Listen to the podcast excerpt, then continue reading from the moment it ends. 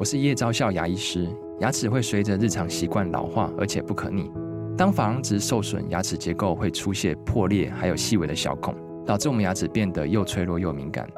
这边我真心推荐贝欧尼修复牙膏，内含 BioHAP 成分，搭配正确的刷牙习惯，经科学实证，可在两周有效让牙齿再矿化，修复受损珐琅质的细微小孔。相关资讯及购买通路，请参考资讯栏连结。热门财经议题、即时投资快讯、焦点新闻话题，陈凤欣与您同步掌握。欢迎收听《财经起床号》。Hello，各位听众，大家早！欢迎大家来到九八新闻台《财经起床号》节目现场，我是陈凤欣。经济学不玄，在我们现场的是台大经济系专任副教授冯博翰冯老师。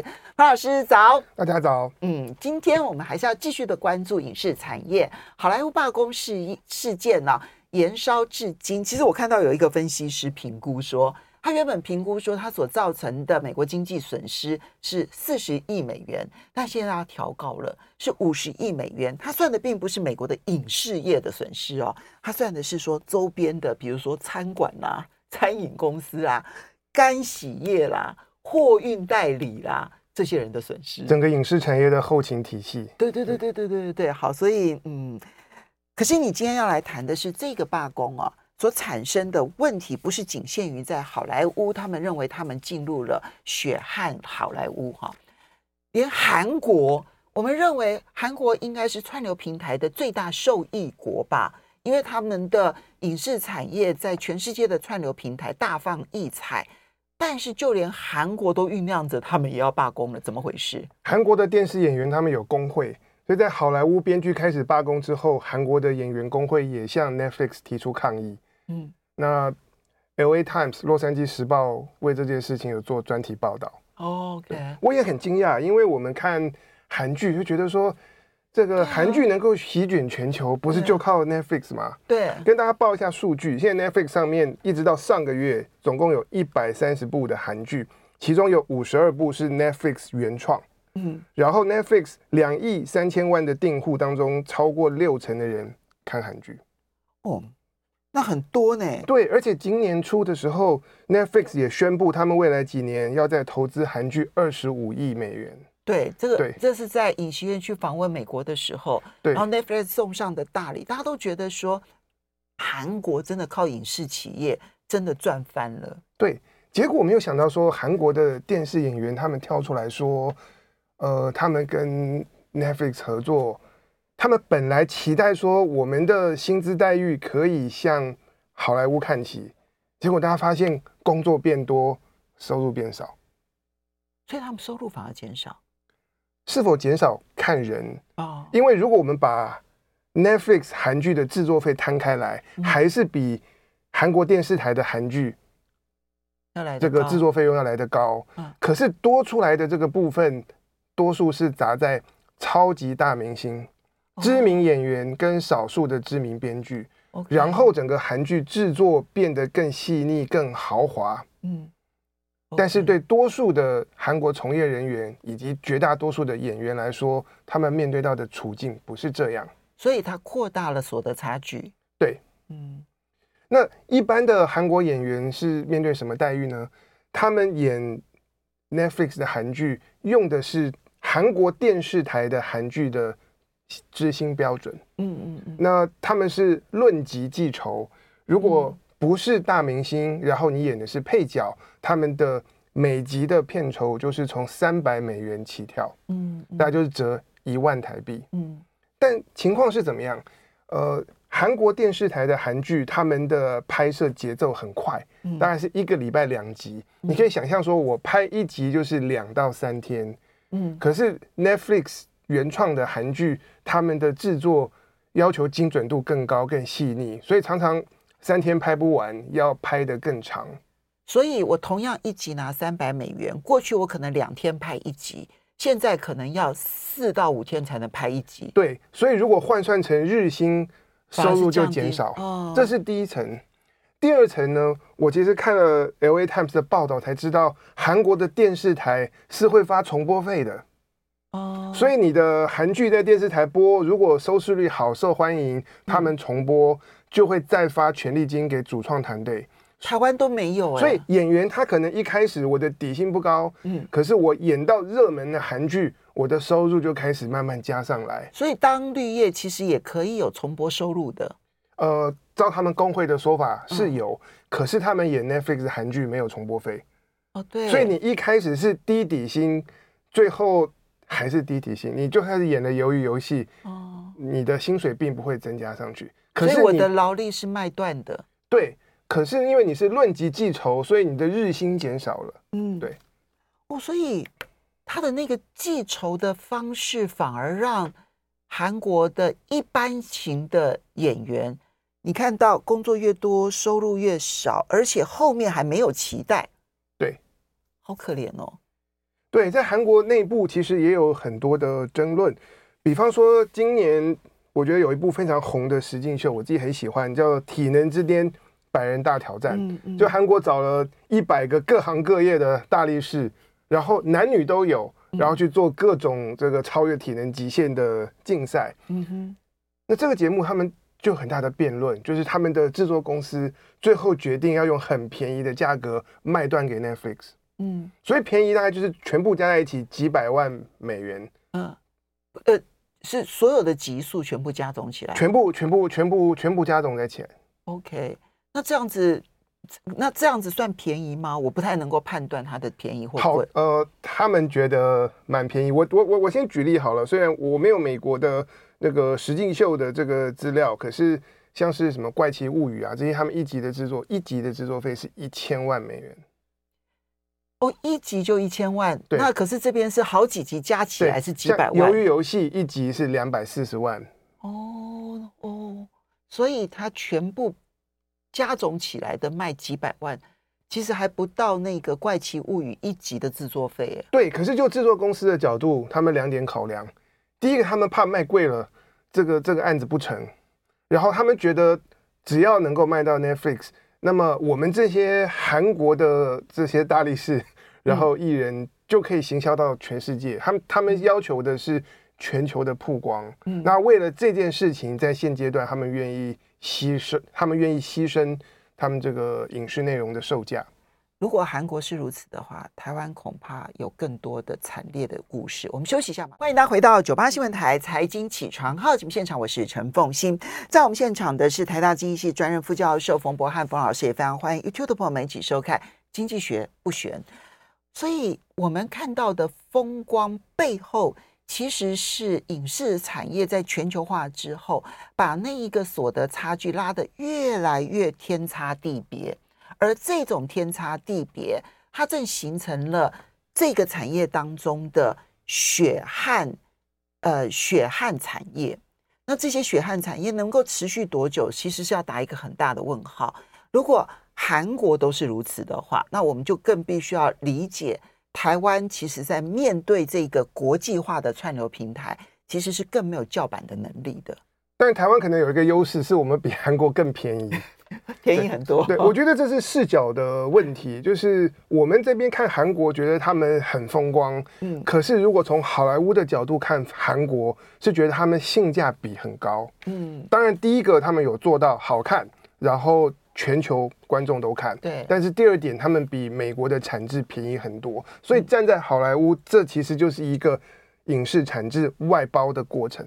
好，那 Netflix 他当然不会说这个跟我们有什么关系，因为我就是付制作费呀，对不对？哈，那制作要怎么去分给你们钱这件事情，啊就是制作方，那其实是你们韩国的公司跟你们演员之间的关系。对，其实呃，LA Times 有去访问 Netflix，他们的回应就是说。我们不是任何人的雇主，嗯，然后这个制作我们也也不是我们在做，都是韩国的制作公司，他们才是这些演员跟血汗劳工的雇主，我们只是买内容的买家或者是投资者，而且我们做的一切都是符合韩国法令，所以千错万错是韩国人自己的错。对，那这件事情只是韩国的现象吗？只是好莱坞的现象吗？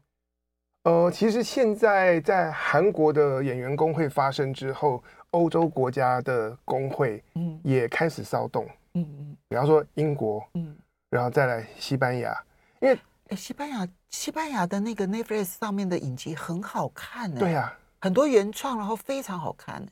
现在现在从 Netflix 角度，它可以外包的地方越来越多。我今年在注意一个国家是土耳其，哦，然后根据美国的这个数据分析公司 Parrot Analytics，土耳其现在内容的国际化程度比韩国还高。哦天哪！只是我们在台湾没有感觉，因为土耳其的东西是在地中海国家、中东、南欧，然后整个拉丁美洲，哦、再加上有些时候美国、加拿大是大受欢迎。因为 Latinos 对对对，可是，在以东亚以华人为主的地方，以及日韩，嗯呃土耳其的节目还没有还没有热起来，所以我们在台湾感受不到。可是你去看 Netflix 每个礼拜的 Top Ten。全球 Top Ten 排行榜固定都有土耳其的节目，而且颜值超高，然后美术好，就是你听不懂你也觉得赏心悦目。真的，我想中东国家哦，因为他们地处于欧亚交接的地方，经过混血，他们是最漂亮的一群人。对，可是这些这些现象加总在一起，就是个别国家都会觉得说，我如果要接这个 Netflix 的生意，那我现在要跟。还要跟土耳其竞争，还要跟泰国竞争哦。对，所以不是只有韩国，你看到英国、欧洲其实都有类似的现象。对，这是为什么会有一股其实背后的经济的这个力量，是让你的薪资上不去，最后只有那些大明星，嗯、真正你具有对观众来讲是有很强大不可取代性。嗯、只要你可以取代，那韩国的东西让它慢慢开始热门变贵了，那。这个国际串流平台可以转移更多做土耳其、做泰国、做其他地方，他们可以继续去开发新的内容产制大国，然后往永远往性价比高的地方走。哇，天哪！所以这个影视产业的外包现象所产生的血汗问题。未来看起来，短期之内它没有什么改善的空间，它只会更恶化。哎，其实它就是跟其他其他的产业，然后生产制造的代工、嗯、背后的经济学原理是同一套。好，这个是我们所看到的，从好莱坞的罢工，然后去看到全球产业、全球影视产业背后的血汗发展，对不对？哈，对，或者带带来这个呃薪资所得分配不均会恶化。嗯所以，其实从这个影视产业当中，我们经济学进去研究的结果，就真的也会发现，这一切只要技术改善，都是加重了所得上面的不平均。对，正好今年六月，就是美国最好的期刊 AER，他们有另外一个分支叫 AER Highlight，出了一篇论文，是看一九四零年到一九七零年代美国演员的薪资变化。嗯，那这段时期发生什么事呢？就是电视机发明出来，然后电视台开始逐渐成立，所以在一九四零年代之前，这些演员或者是表演者，他都是现场表演，就是各各大些大小城市的现场演出，然后一次就给几百个人看。然后一九四零年代这个无线电波，然后电视台开始成立，那他们的表演可以给 local 地方整个城市所有的人透过电视。来看到你的表演。那这一篇这个最新的论文，它就是在来看说，呃，电视机的发明对演员薪资造成什么影响？嗯，看起来好像是可以更知名，然后变成更社会上面认识的人。理论上我们会觉得，好像对演员的收入是好的。但这个记这个研究不是这样看吗？一九四零到一九七零年代，这个研究我觉得它特别的地方是，他想要厘清因果关系，从你现场表演变到电视表演、嗯、这件事情，是不是会造成收入的改变？嗯、他们怎么看呢？那个时候的那个电视台要有那个讯号发射器，嗯，然后他当年的技术录影的技术，你你现场。现场的录影必须要在发射器旁边，嗯，你就是表演，表演完以后就是透过电波直接传，然后就传到 local 地方，嗯，那不同城市要设电视台需要美国政府核准，嗯，那那时候出现有一些电有一些地方啊，它有可能是大城市哦，它就是因为技术规格上面或 paperwork 有些资格有些东西不符合规定，以至于它电视台的设立。被延后了，所以有些地方的电视台先成立，有些地方的电视台晚成立，它就可以按根据这个时间差来看，先成立的那些地方的当地的这些演员和表演者，他们薪资起了什么变化？哦，这真的是一个自然实验。对，这就是一个这是一个自然实验。我觉得经济学家厉厉害的就是要从从历史的现象当中去爬梳这个东西，然后厘清因果关系。OK，结果实验的结果，结果是、呃、去调查结果之后，发现到这个自然实验凸显出来技术引进的速度差距跟演员之间的关系。前百分之一原本收入前百分之一的演员，他们的收入 double 了。嗯，然后原本前百分之十没有到前百分之一的人，他们的收入增加一点点。嗯哼，其余百分之九十的人，他们收入是不变或者是减少。我天！然后中等收入的演员所需要的人数大幅的减少。哦，所以他需要更多的临时演员。你要减，就是中中等收入的演员减少，因为本来因为中等收入其实还是有演技。本来我是我是生活在一个村子里面，我也没有电视，我要看表演就是看现场的，嗯、所以就可以支撑很多很多的。这些呃，可能 mediocre 就是普普通通的演员啦。Uh. 那现在我们村子有电视了，uh. 然后旁边那个旁边那个城市的电视台的这个电波可以发射过来，我看电视可以看到百分前百分之一的演员，uh. 我可能就不看我原本村子里面这个普普通通的演员。Uh. 所以这就是两极化的开始。两极化开始，而且这个数字其实很规律，就是百分之一对百分之九十九。对。因为不同的城市开始引进电视的时间点不一样，它就可以每一个城市去看那个变化，对对，都是如此。他就看到说，哎，电视台比较晚开台的地方，他们这个所得分配的变动不会发生；然后电视台提比较早开台的地方，那个原本当地的这些表演者，嗯，他们就出现前收入前百分之一的演员，嗯，他们的他们的薪资开始加倍，嗯，然后后面百分之九十九。的演员薪资是微幅增加、不变或甚至减少。他要选定在一九四四零年代到一九七零年代，就是因为这个自然实验，他必须一个 town 一个 town 一个 town 的去搜集资料，然后每一个地方他同意电视执照的时间点不一样，对，可能到一九七零年代之后就已经很普及了，对对，所以之后也就没有这种自然实验地区了，对。但是这能够直接推论到说，但凡有技术改善。技术的变化都会造成这一种所得不平均吗？它背后有理论的模型做支持，然后我们看到技术的变迁带来的效果是规模可以扩大。你本来做一场表演只有三百人在现场看，现在变成你这个城市的人可以收到电波看电视，然后再变成是全美国可以看电视，现在变成全球透过网络来看。所以技术的变迁造成规模扩大，嗯然后再来，我觉得。表演这个领域，它不太一样。制造业如果说做手工艺，那我手脚比较慢，那两个手脚慢的加在一起，还是可以达到一个手脚快的人的效果。可是表演两个人唱歌普普通通的，你不会想听这两个人唱，你会想说听一次，然后听这个周杰伦唱，或者是没错，对，没错。所以他的那一个集中效应就变得更强烈。对对，所以这个在文献里面就称之为超级巨星效应。嗯，那透过技术变迁扩大规模，这个超级巨星效应就变得非常的鲜明。嗯哼，好，所以其实支持 local 的影视产业啊、哦，从某种角度来讲，它就变得更加重要。哎，因为你如果一切都打国际杯，其实它有这种很强烈的所得不平均的压力存在。我不是说不应该，而是你如果不让自己的 local 生存的空间的话，有大量的演员是生存不下来的。我们要稍微休息一下，等一下回来我们再来看电视的新选择。Face，欢迎大家回到九八新闻台财经起床号节目现场，我是陈凤欣。在我们现场的是台大经济系专任副教授冯博翰冯老师，也非常欢迎 YouTube 的朋友们一起来收看直播。好，我们知道说现在呃全世界有越来越多极为精彩的影集，我们可以选来看。说实在呢，这个其实是我们观众的福气，但背后的血汗现象是要去剖析它的。可是现在又有另外一种风潮，是叫做 FAST。这是什么东西？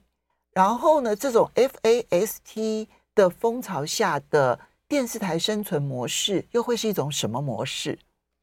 呃，FAST Fast 它其实是一串字的缩写，叫做 Free and Ad-supported Streaming TV。所以免费，但是有广有广告就对了。对，然后串流电视。嗯。那意思是什么呢？比方说，你点开这个 Fast 的 App，你有很多的频道可以随选，但是每一个频道它有节目时刻表，嗯，所以是哪一天几点到几点播什么节目，所以它是一个 App，对，所以它是一个 App，就是有点类似 YouTube 这样的一个，对，它就是一个串流，就是一个串流平台，然后上面有好多的频道，每一个频道就像电视台一样是有时间表的。对，是有时间表的。然后，然后每一个小时的节目，它有固定的这个广告破口，然后会进广告。它就等于是串流平台上的传统电视台。对对对，你的收视的的整个方式就跟看电视是一模一样的，只是它不再是网路线，它现在是这个透过，它不再是 cable，它现在是网路线。对，OK，那它上面就演些什么样子？那它还要投资？拍一大堆的戏剧什么等等之类的哦，这是最新的发展。今年出现这种 Fast Original 这样子的这些串流平台，他们开始做自己的原创内容。嗯哼，因为其实过去如果是我们在台湾，大家就是都是看 Netflix，好印象中串流平台就应该要是提供很丰富的片库，然后给你随选，然后串流平台就就应该要是这个 订阅制，然后你付一个月费看到饱。但是这种模式在美国发展到过去几年，大家发现做订阅制随选的平台非常的烧钱，然后需要规模，大家互相竞争的结果就是大家都负债累累。嗯嗯，它它在商业上面，它并不是一个多数人都可以玩而且永续的商业模式。然后对观众来讲，我不晓得大家当你看 Netflix，你会发现以前我们看电视的很多东西不见了。嗯，喜剧变得比较少，对，还有不太有什么情境喜剧，然后生活风格的东西，做菜的节目，然后音乐节目这些东西都没有了，形态类别反而变少了。对，在这样子的背景之下，美国开始有新的科技公司，然后或是媒体巨头，或甚至硬体的厂商，他们开始经营 Fast 这种形式，对观众来讲很人性化，就跟我们过去看电视一样。第一个，我没有负担。就是我不用担心说我看的少，然后要缴月费，没有，它就在那里，你想看的时候再打开。如果有哪个频道、哪个节目吸引你，就看。当你看，你就看到了广告，他们就这个这个平台，它就有广告收入可以支持它。嗯，这跟传统电视的做法是一样的。对对。然后因为它很人性，然后没有负担。因为有的时候我看 Netflix，就是说我还要去想我要找什么来看，对，这个过程很有时候也很烦啊。对，很伤脑筋。对，很很伤脑筋。就 Fast，就我们电视就躺在那边，我就看着我，我看着我老公在那边转了一个小时，还找不出他要看的剧。对，所以当 Fast 开始成长以后，我们就发现很多传统的影视的类别，他们开始红起来了。嗯，在过去半年，呃，有美国有的 Fast 推出一档节目，是一九八零年代的一个老片，它就是每一集半小时，是是一个知名画家。他就画画，半小时的节目就画完一幅画。他一边画一边跟观众聊天，所以这是一个老骗子。这是一个老骗，然后现在有十几个不同的频道成立，就是带状二十四小时不停的播放以前这样子的这个画画节目。那画质应该很糟吧？他创造的收视率比 HBO 的《继承之战》完结篇还要高。对，我们就是统计那个每周的这个观看时数或是观看人次。那这个节目胜过 HBO 的这些热门影集。天哪，他在红什么？呃，分两点啦。第一个，你看 HBO 你要付钱啊，你看这个是免费。然后有时候你就打开嘛，然后就跟家人聊天，会在旁边做事，或者是一边我错过什么也不觉得玩手游，然后就一边开着，然后它很轻松，然后它可以让你放松，让你休息，然后它带一点疗愈，你就你就就就放着。有趣，对对对，它就变成一种。背景的声音，然后跟画面，对对，然后透过 Face 这种形式，喜剧脱口秀再度出来了。嗯，有些脱口秀你去随选，你也不知道说几百个段子，你要你要选哪个哪个出来看。可是它就是二十四小时啪啪播放。如果你现在想看喜剧，就是打开它播什么你看什么。再来一个经典的老片。有点是龙翔电影台搬上网络的概念，就是打开，然后它放的是这个呃几十年前的这个古典的电影，嗯，因为这些老片有时候我们都忘了它的存在了，你也不会特别去搜寻，可是当它播，你看一看，你觉得很开心。那它跟传统的有线电视有什么不同呢？呃，我觉得有几个不同。当然，除了它借助网络之外，最大的不同，透过网络它可以收集数据。哦，谁看了什么，在什么时间看，然后它会不会撑着等广告播完继续看，这些都被记录。所以这些 FAST 的平台可以运用数据，很有弹性的，不停的来组装跟创造出新的频道。所以以前呢，在串流平台上面最有名就是说，我可以针对你个人刻字化的提供推荐，你可能会喜欢的片子。对。可是这一种推荐的模式到最后，它其实有点偏食，对，就会让我们就食欲不好，因为好像只有一类型的东西可以让我选择。但是这一种它变成，其实跟传统电视一样，它其实就是一种综合性的，什么都有。可是它可以去评估，哎，哪一个类型？它有点类似收视率调查，但比收视率调查更精准。哪一个类型比较多人？哪一个类型比较少人？对，可能每一个平台就是两百到四百个频道，也跟有线电视的频道数量差不差不多。可是它的频道是可以动态调整的。这个整个新时代来了，所以我觉得现在的系统电视台啦，然后这些系统业者哈。嗯大家要注意，我觉得这个才是台湾的媒体该要发展的方向。我们做订阅制太昂贵，生存不了，但是做 Fast 会有机会。好的，我们要非常谢谢台大经济系专任副教授冯博翰冯老师，也要非常谢谢大家，谢谢，拜拜，拜拜。